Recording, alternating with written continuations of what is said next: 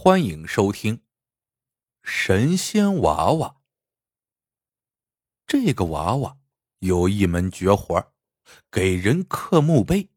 谁的名字被他刻在墓碑上，谁就会大难临头。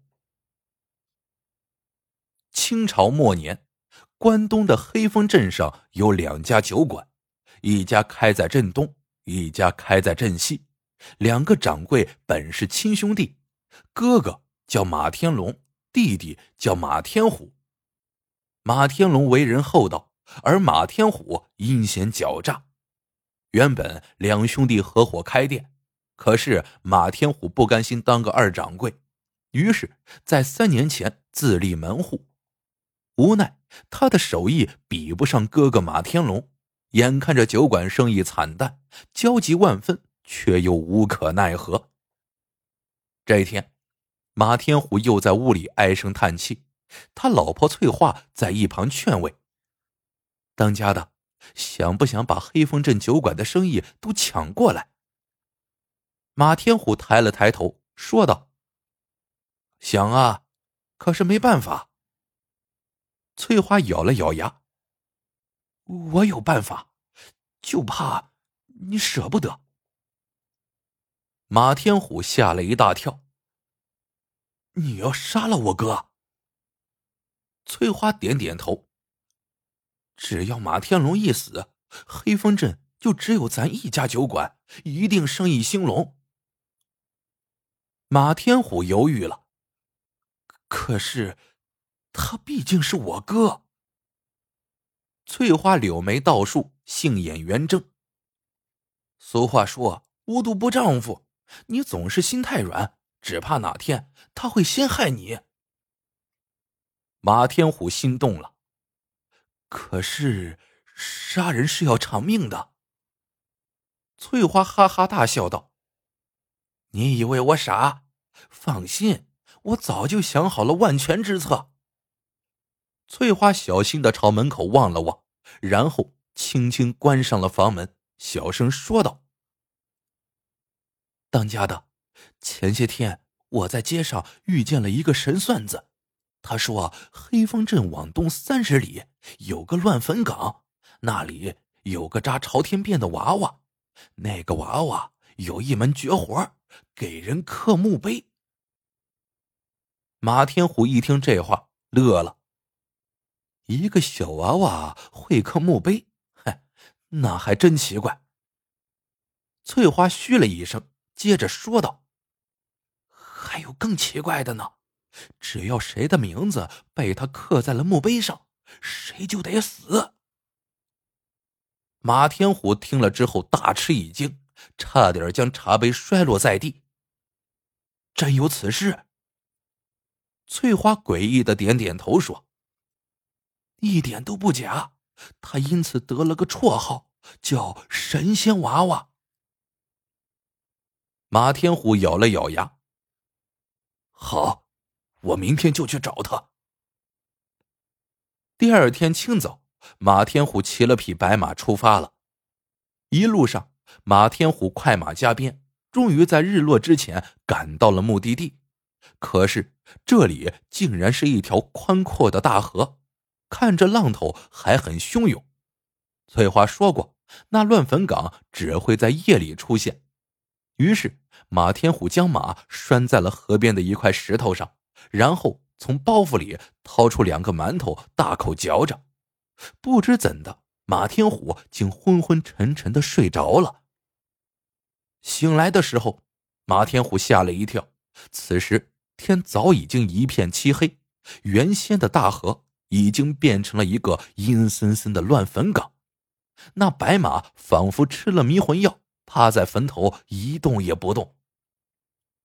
马天虎定了定神，壮着胆子慢慢的朝里走。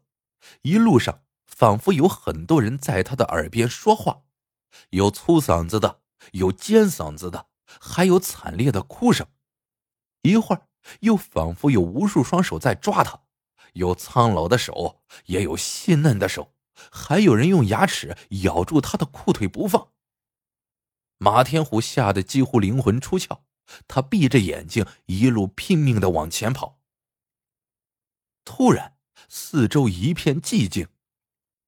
马天虎睁开双眼，见面前站着一个三岁的小娃娃，那娃娃扎着个朝天辫子，长得十分可爱，只是脸色有些苍白。马天虎看那娃娃有点眼熟，却一时想不起来他是谁。马天虎当时就跪下了。神仙娃娃。那娃娃叹了口气：“你不该朝我跪的，那样会让我折寿。”马天虎心中正纳闷着，这孩子长着一张娃娃脸，语气却仿佛成年人般沉着。忽又听娃娃说道。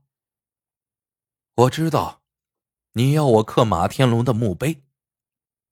马天虎大惊，这娃娃果然不简单，竟能洞察他的心事。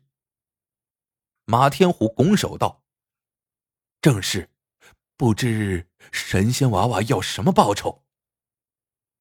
娃娃又叹了口气：“什么都不要，到时你自然会明白。”马天虎长舒了口气，原本还担心娃娃会让他一命抵一命。这时，娃娃从身后翻出一块玄色的大石碑，那块石碑足有上百斤重，可是那娃娃搬起来几乎毫不费力。马天虎惊得瞠目结舌。要什么尺寸的？娃娃淡淡的问。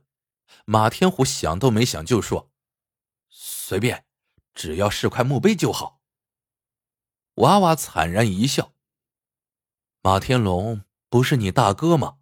你也不给他挑块尺寸好点的墓碑。”马天虎羞愧难当，好在娃娃不再追问。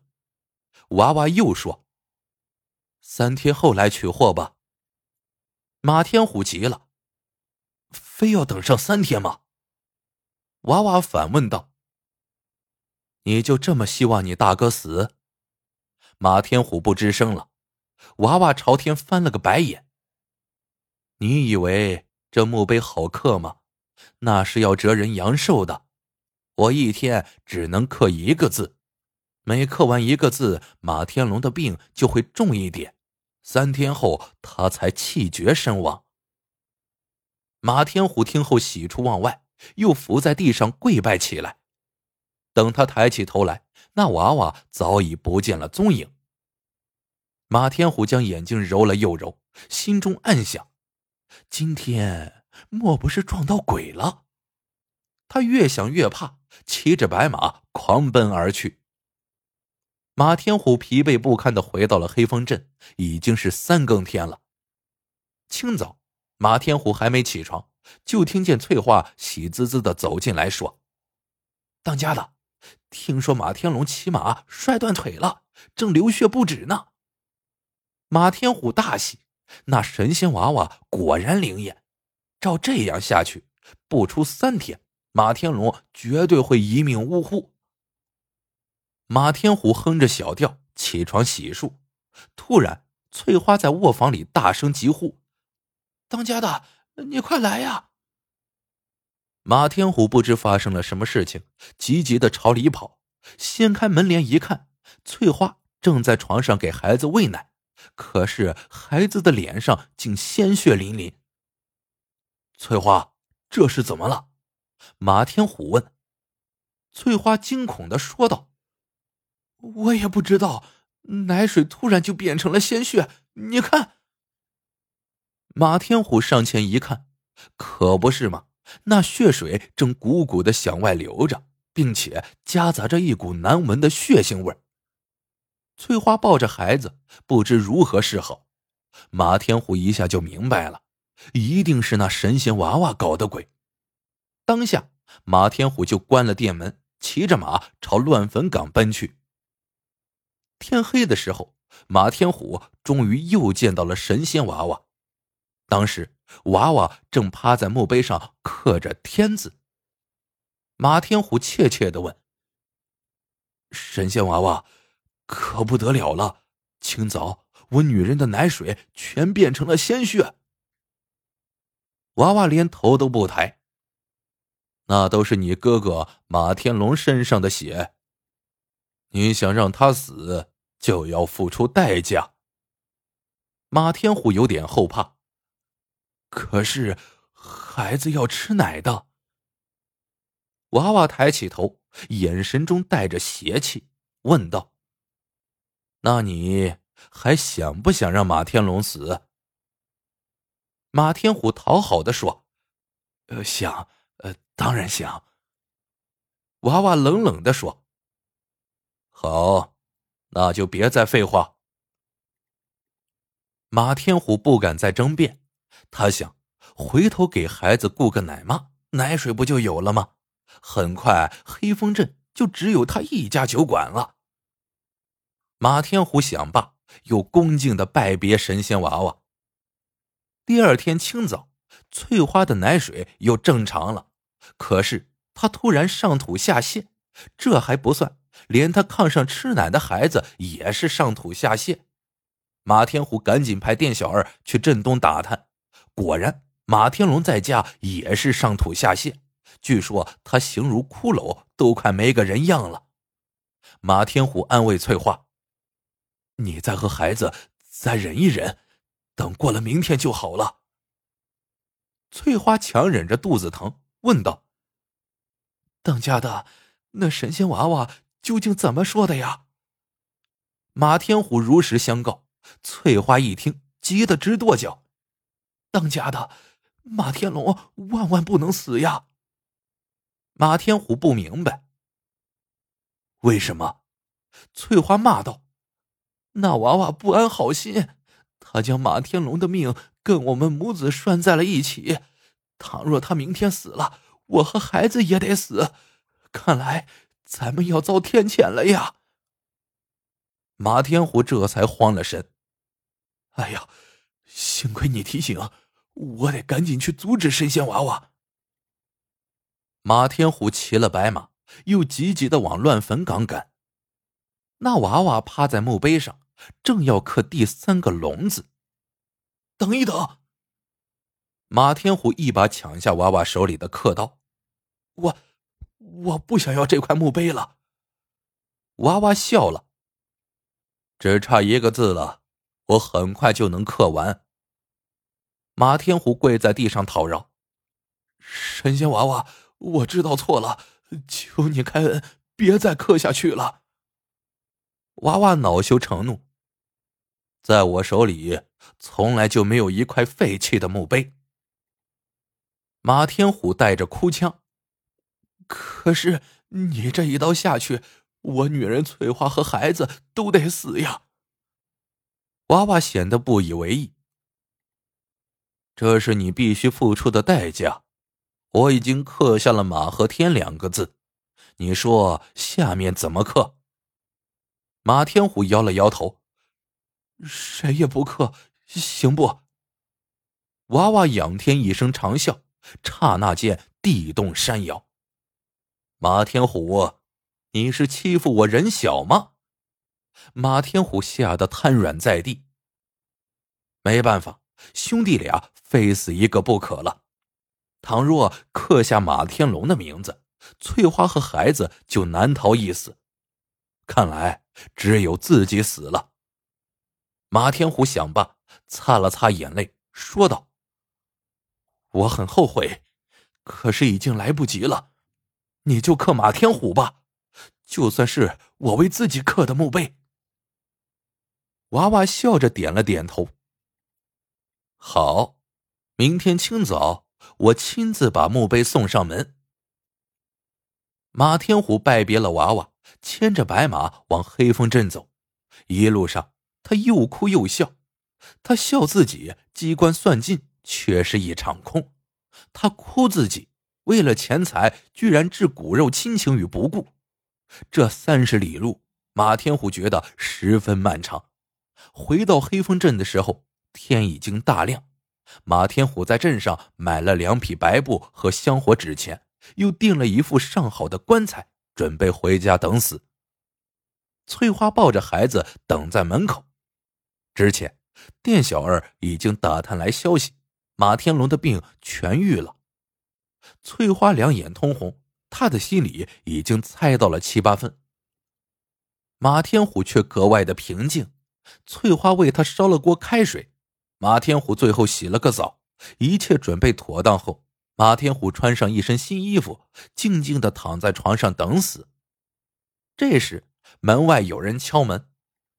翠花开门一看，竟是马天龙，他的怀里抱了一块墓碑，一进门就问：“翠花，我兄弟呢？”翠花哭得死去活来：“孩儿他大伯，你兄弟要死了。”马天龙冲进屋里：“兄弟，你看这是谁的墓碑？”马天虎叹了口气：“我的。”马天龙啐了一声：“别胡说！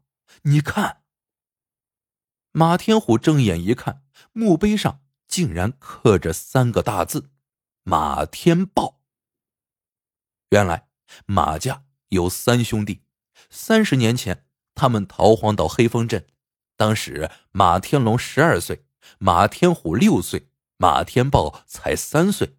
途经大河的时候，马天豹失足掉下河。兄弟俩苦苦搜寻了三天三夜，也没捞着尸体。后来他们在黑风镇拜师学厨艺，这才有了之前的一处。马天龙含着眼泪说：“今早我一开店门，就发现了这块墓碑。”马天虎当下明白了，怪不得我觉得眼熟，原来那神仙娃娃。就是咱夭折的胞弟马天豹啊！马天虎跪在地上，将之前在乱坟岗的遭遇诉说了一遍。哥，我对不起你呀！为了害你，我居然想出了这么阴毒的招数。马天龙叹了口气：“兄弟，不能怪你。这三十年来，我从没拜祭过天豹。”我明知道你手艺不精，却不顾你的死活，我真的没有资格当大哥。马天虎哭道：“哥，咱别再辜负了天豹的一片苦心了。”马天龙点了点头，兄弟俩抱头痛哭。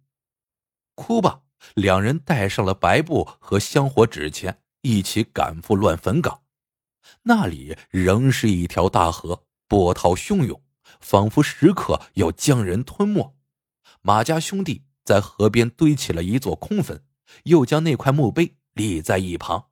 刹那间，河面上一片平静。后来，再也没有人见过那个神仙娃娃。